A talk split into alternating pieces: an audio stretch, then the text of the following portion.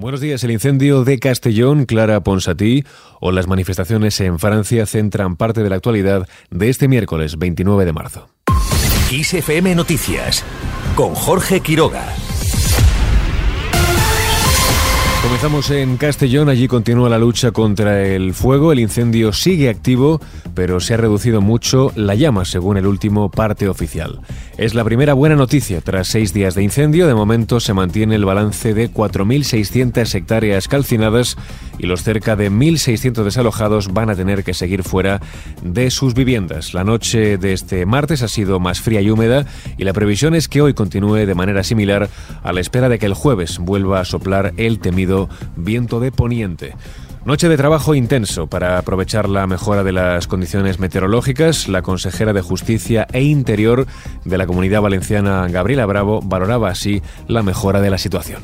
Lo que hemos conseguido ha sido reducir mucho la llama, lo cual es muy importante para evitar que el incendio avanzara hacia las poblaciones que estaban amenazadas y para eso está siendo clave el uso de drones y también cámaras térmicas, según indica el comandante del tercer batallón de la UME, Salvador Romón. Son los ojos del puesto de mando sobre la evolución del incendio por la noche. Durante la noche han estado trabajando 500 efectivos sobre el terreno para tratar de refrescar, repasar y asegurar la zona. Vamos con otras noticias. Clara Ponsatí queda en libertad después de declarar ante el juez. La eurodiputada fue detenida, recordemos, ayer por los Mossos tras regresar a España después de más de cinco años su ida en Bélgica y en Escocia. Todo a raíz de la orden de arresto que el Supremo dictó contra la exconsejera por un delito de desobediencia al facilitar el referéndum del 1 de octubre. Antes de su detención decía en rueda de prensa que no reconoce la autoridad del juez del Supremo. Veremos cuál es el comportamiento del Tribunal Supremo con mi vuelta. Podría dar más lecciones de su falta de respeto por los derechos fundamentales.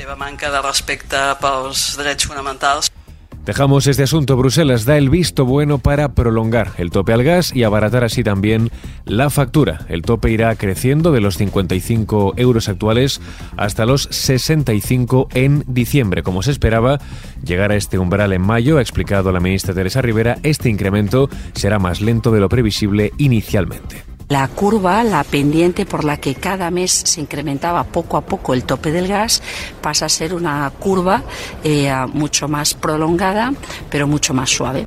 El gobierno calcula que la excepción ibérica ha ahorrado unos 5.100 millones de euros desde su entrada en vigor hasta final de febrero.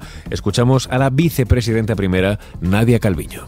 La extensión de la solución nos da sobre todo una red de seguridad para los consumidores en caso de que los precios del gas natural volvieran a repuntar de aquí a finales de año. Puede que no haga falta activar este mecanismo si los precios de la electricidad se mantienen por debajo del tope fijado, igual que ha ocurrido en este último mes.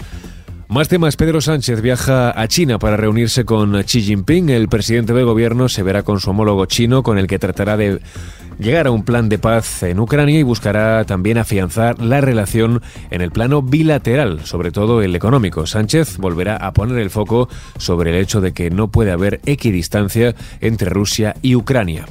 Por otro lado, los vocales progresistas del Consejo General del Poder Judicial descartan dimitir de sus cargos, entienden que su renuncia no garantiza la renovación del órgano de gobierno de los jueces. Dejamos este asunto. Francia ha vivido una nueva jornada de protestas en el marco de la décima huelga general contra la aprobada reforma de las pensiones. La Confederación General del Trabajo, la conocida como CGT, ha contabilizado a cerca de 450.000 manifestantes. Por el momento, la policía ha detenido a 55 personas en París, aunque las protestas se extienden también a Lyon.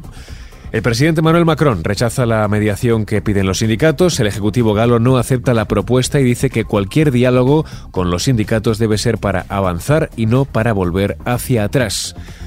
Cambiamos ya de asunto, vamos ahora con la previsión del tiempo para este miércoles.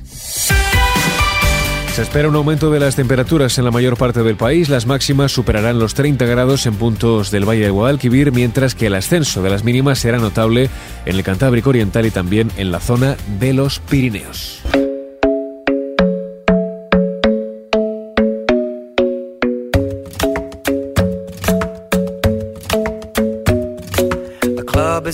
Y terminamos con una canción mundialmente conocida, este Shape of You de Ed Sheeran, que podría haber contado con una colaboración también de mucho nivel. Según ha confirmado el propio artista, se puso en contacto con el rapero Jay-Z para colaborar en este tema. Sin embargo, Sheeran reveló que el artista de Brooklyn le dijo respetuosamente que esa canción no necesitaba ningún verso de rap, que estaba muy bien como estaba. Sheeran reconoció que probablemente tenía razón, que Jay-Z tiene muy buen oído y que su rechazo fue muy natural y también muy respetuoso.